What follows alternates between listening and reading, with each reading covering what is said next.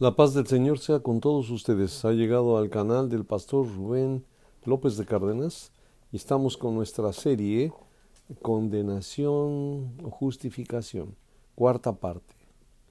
Em, vamos a ver cómo nuestros ojos, nuestra mente, muchas veces nos traiciona. Cuando vemos em, películas o historias de la vida real, que hombres o mujeres se han autonombrado, se han nombrado, eh, perdón por la cacofonía, por la repetición, autodefensas. ¿Qué es esto de autodefensas? Que como no tienen una autoridad que les defienda legalmente o judicialmente, ellos se levantan a veces en armas o toman la justicia por sus propias manos. Y nos tendríamos que hacer una pregunta aquí. Puede haber mucha injusticia en el mundo que vivimos, pero ¿podemos los hombres tomar la justicia en nuestras manos? ¿Estamos autorizados a eso? ¿Hay justificación?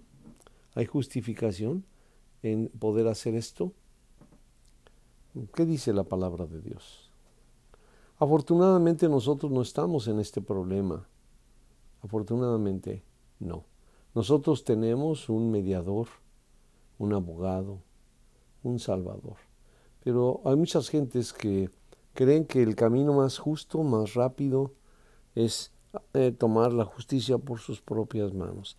Y aunque a veces la justicia divina, ah, la mentalidad moderna, resulta ser muy estricta, muy fuerte, porque Dios tiene la ley del taleón, ojo por ojo, diente por diente, y muerte por muerte aunque para los hombres contemporáneos esto resulta ser muy fuerte, pero cuando se toma la justicia en las manos, eh, sin juicio, sin análisis, solo temperamentalmente, los hombres pueden eh, cometer actos más grandes, más tremendos, más malignos que al hombre que están castigando.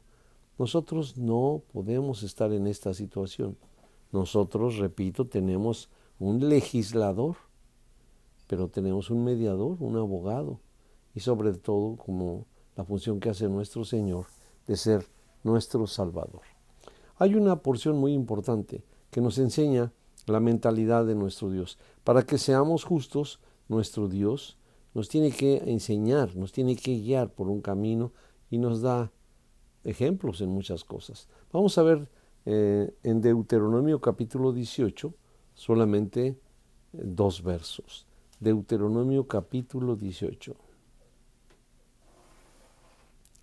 Dice nuestro Dios que para ejercer la justicia, Deuteronomio capítulo 18, verso 21 y 22, que para que eh, me perdí en la, me distraje.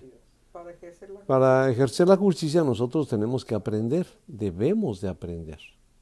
No podemos ejercer la justicia que, salga de nuestras venas, que sea por nuestro carácter. Debemos de aprenderla y ponerla en práctica, poner reglas, eh, reglamentarla en pocas palabras. Dice así Deuteronomio capítulo 18, verso 21 y 22. Además, es Pietro, el suegro de Moisés, pero usando eh, el conocimiento de Dios. Le dice, además, escoge tú entre todo el pueblo, varones de virtud, temerosos de Dios, varones de verdad, que aborrezcan, perdónenme, creo que estoy diciendo mal la cita, no es Deuteronomio, es Éxodo 18, capítulo 21 y 22. Éxodo 28, 18, versos 21 y 22.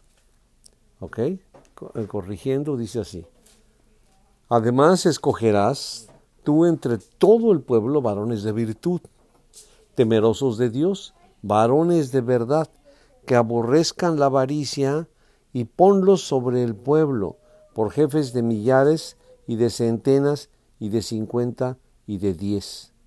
Ellos juzgarán al pueblo en todo el tiempo, y todo asunto grave lo traerán a ti, y ellos juzgarán todo asunto pequeño Así aliviarás la carga de, sobre de ti y la llevarán ellos junto contigo. Esto en la vida actual se podría estar llamando los tribunales de distrito, cuando un asunto eh, excede las facultades o la capacidad de un juez, se va a otro circuito mayor y ellos resuelven el asunto. Y si no lo pueden resolver, entonces va a otro circuito superior. ¿Verdad? Nuestro Dios ha hecho esta legislación antes de que los hombres tuvieran ni siquiera nociones de esto. Él tiene que venir a enseñarnos cómo se debe de legislar, cómo se debe de ejercer el juicio y la justicia. Si no hay un instrumento correcto, si no hay jueces justos, como nuestro Dios está exigiendo, pues nunca se dará la justicia. En nuestro país, México, vemos que esto es, bueno, yo creo que se da en todas las partes del mundo, pero es donde nosotros lo hemos notado muy claramente. La, la justicia toma a un criminal, lo lleva ante el juez y el juez se hace de la vista gorda, algo pasa por sus manos y lo declara inocente. Aunque haya testigos y la situación lo incrimine al cien por ciento, los jueces corruptos, porque no son, si no tienen estas características que Dios le puso a los jueces, nunca van a hacer bien su papel. Pueden ser muy buen intencionados y haber salido de las mejores universidades, pero son corruptos, ¿verdad? Entonces nuestro Dios pone unas características, escógelos entre todo el pueblo. No tengan que haber salido de la universidad, ni tengan que ser de las familias más poderosas y ricas que nos eh, acompañan, sino tienen que varones de virtud, de virtud, temerosos de Dios. Esto es fundamental y básico. Varones de verdad, que aborrezcan la avaricia, que no se vendan, que no puedan ser comprados por un poco un puñado de lentejas. Ponlo sobre el pueblo y ellos serán los jefes, ¿verdad? Y mira, además establece otra cosa. Va a haber jefes de millares y esos, dentro de esos millares va a haber centenas, digo, centenares. Y dentro de esos centenares va a haber cincuentas y va a haber grupos de diez. Entonces es una como una pequeña, no me gusta decir esta palabra ahora que estamos tan en, muy de moda, es como una pequeña pirámide. ¿verdad? Hay un grupo muy grande que controla mil, dentro de esos mil hay un grupo más pequeño que controla cientos, ¿verdad? Un grupo de mil tiene diez de a cien y dos de cincuenta y diez y cinco de a diez. Entonces eso hace que el, el conflicto vaya primero al juez de diez, no lo pudo resolver, al de 50, no se puede, al de 100, al del millar o directamente a Moisés, que sería como el juez supremo, el juez máximo en, en estos litigios. Así juzgarás al pueblo. Si no hay un instrumento para juzgar al pueblo, no se puede impartir justicia. No se puede.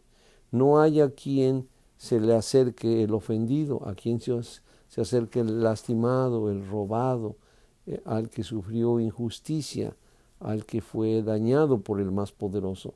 ¿Cómo? Si no hay jueces, si no hay jueces. Em, si la nación de veras estuviera preocupada por establecer juez, digo justicia, tendría que empezar por seleccionar a los jueces. Y de todos modos seremos juzgados aún en los presidentes, los, los que establecen la Suprema Corte de Justicia, ellos tienen la responsabilidad de hacer la correcta selección de los que van a ser los jueces. Eh, porque hoy nosotros hemos distorsionado mucho esto. No, no tenemos la perfecta capacidad, ah, ni tampoco conocemos los caminos adecuados para que la justicia se establezca en todos los niveles de la sociedad. Hoy creemos que nosotros podemos, argumentando, nos para un policía y nosotros creemos que argumentando la vamos a hacer. Pero nuestra argumentación no nos va a quitar la culpa delante del juez de jueces. Vamos a ver dos citas en Job. eh, Job 11, verso 1, Job 11, verso 1, no está hablando directamente Job, está hablando Sofar, uno de los que se dicen sus amigos, ¿verdad? Dice así Sofar, las muchas palabras no han de tener respuesta y el hombre que habla mucho será justificado por mucho que hablemos. Y habemos personas que tenemos eh, esa labia, dice mi mujer. tenemos una nieta que habla por, por los codos, ¿verdad? Y no hay manera de confrontarla, siempre tiene argumentaciones, absolutamente siempre. Pero eso no le quita la culpa a nadie, sino nosotros tenemos que asumir que lo que estamos haciendo es incorrecto o es, o es correcto. Y Bildad, Bildad, otro de los amigos de Job, en Job capítulo 25, verso 4, dice, él se sorprende, ¿verdad? Dice, ¿cómo pues se justificará el hombre para con Dios? ¿Cómo? ¿Existe alguna manera? Esta frase eh, se repite en algunas partes, pero ¿cómo se justificará el hombre para con Dios? No hay manera, no tenemos palabras, no hay la argumentación necesaria para justificarnos. Él puso una regla, nosotros no la obedecemos, no nos podemos justificar. Mm, tengo que presentarles esto. Cuando nosotros hemos nacido, cuando no hemos nacido, no tenemos culpa, no tenemos pecados recién nacidos, porque no hemos infringido ninguna ley. Aunque hay eh, doctrinas que enseñan que traemos el pecado de Adán y Eva, pero eso no está en ninguna parte de la Escritura. El Padre no va a pagar por la culpa del Hijo, ni el Hijo por la culpa del Padre, dice las Sagradas Escrituras. Así que cuando nacemos, no hemos infringido ninguna ley y el pecado es la infracción de alguna ley. Entonces un niño recién nacido no ha infringido ninguna ley, pero estamos sin culpa, ¿verdad? No tenemos culpa. Pero eso no quiere decir que seamos justos. Un niño recién nacido no se le puede decir que es justo. ¿Verdad que no quepa? ¿Verdad que no cabe? Como que nosotros entendemos plenamente lo que está ahí. tenemos un sentido común que nos habla y nos dice, no, es un niño recién nacido. ¿Es un justo? Pues no. ¿Por qué no?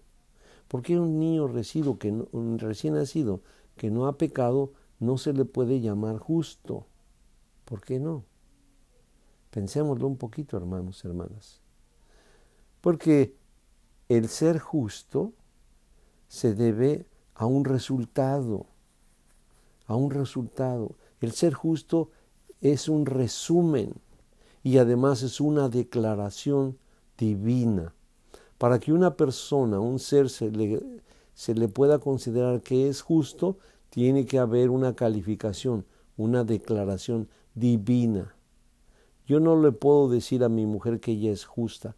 Como esposa se lo puedo decir, eres una mujer justa, pero no puedo decirlo desde el punto de vista espiritual. El único que puede decirlo es el creador del cielo y de la tierra. Solo el Padre Celestial puede decir que alguien es justo o es injusto es justo o es impío. Así que un niño recién nacido no se le puede decir que es justo, solo se le puede decir que es sin culpa. se entiende desde luego que un ser que no tiene culpa, el Señor muy fácilmente lo puede declarar cuando tenga que darle su calificación como justo. Un niño recién nacido no se le puede tampoco declarar impío porque no ha hecho ninguna impiedad, no ha hecho acción. Entonces ni se le puede llamar justo ni injusto, pero sí se le puede decir sin culpa, sin culpa. Entonces cuando nosotros nos sometemos a juicios de otros, tenemos que tener cuidado. Más vale que nos declaremos sin culpa, porque nosotros estuvimos al margen de las cosas, pero eh, no nos metimos a juzgar, ni a criticar, ni a señalar. Eso le pertenece a nuestro Dios y sobre todo a calificar si alguien es pío o es impío. Entonces la justicia se alcanza, es el resultado, es la toma de conciencia y una búsqueda de cómo agradar al eterno Dios. Y Él sabrá si somos dignos de ser justificados y de ser llamados justos.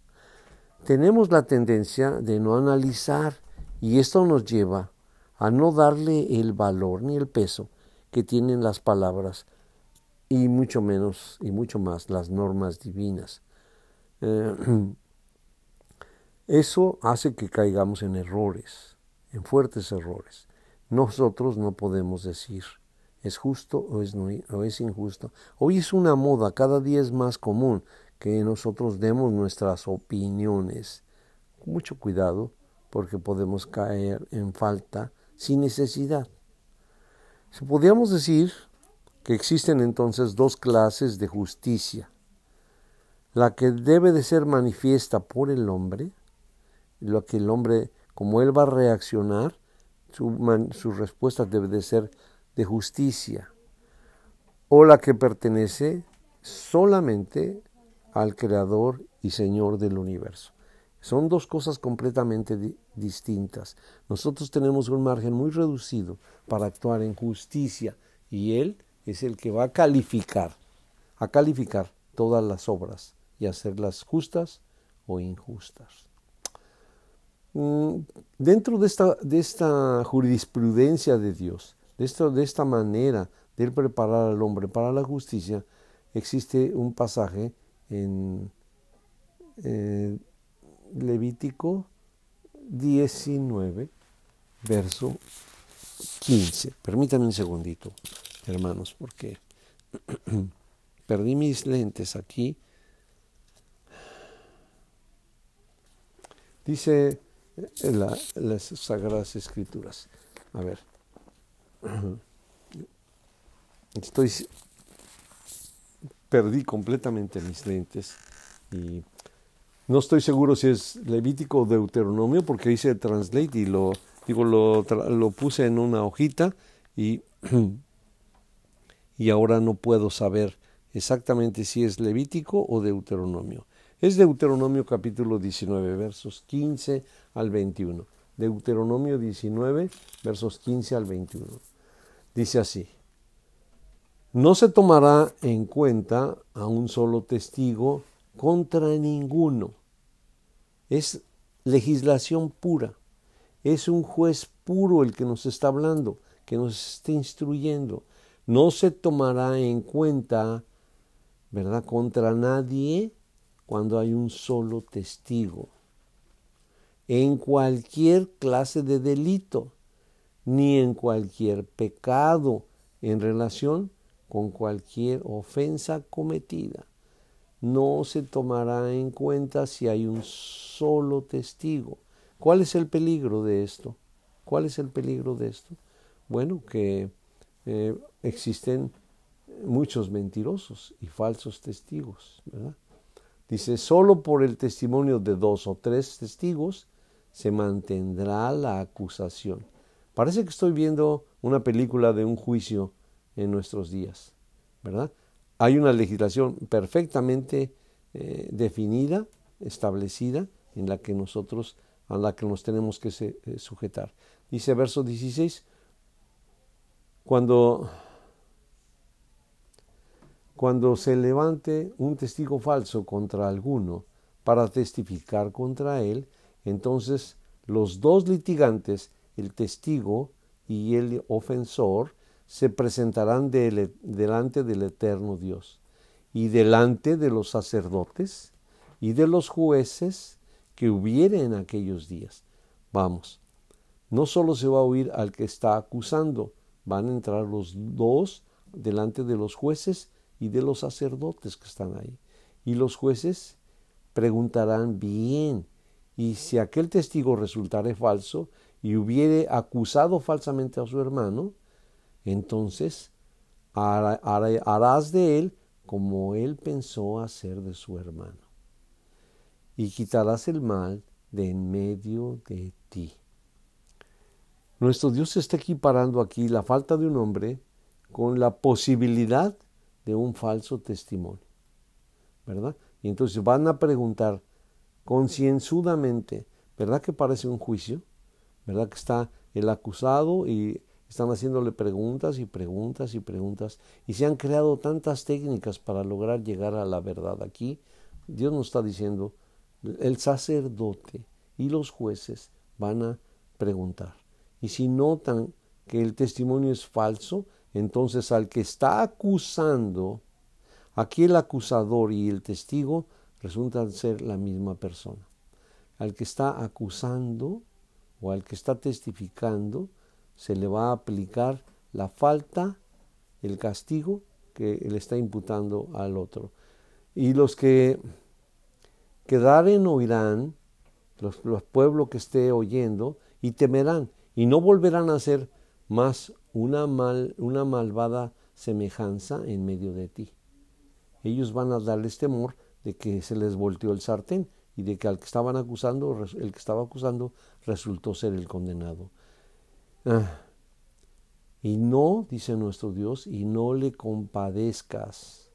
Vida por vida, ojo por ojo, diente por diente, mano por mano, pie por pie. No te compadezcas de él. Señor Dios Todopoderoso, tenemos solamente eh, una mente pequeña, reducida.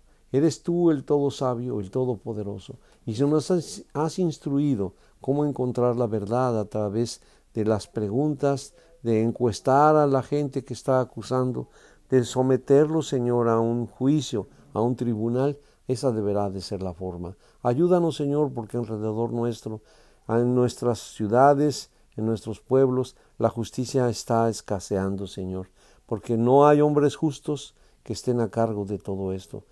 Necesitamos, Padre poderoso, tu asistencia en todo ello.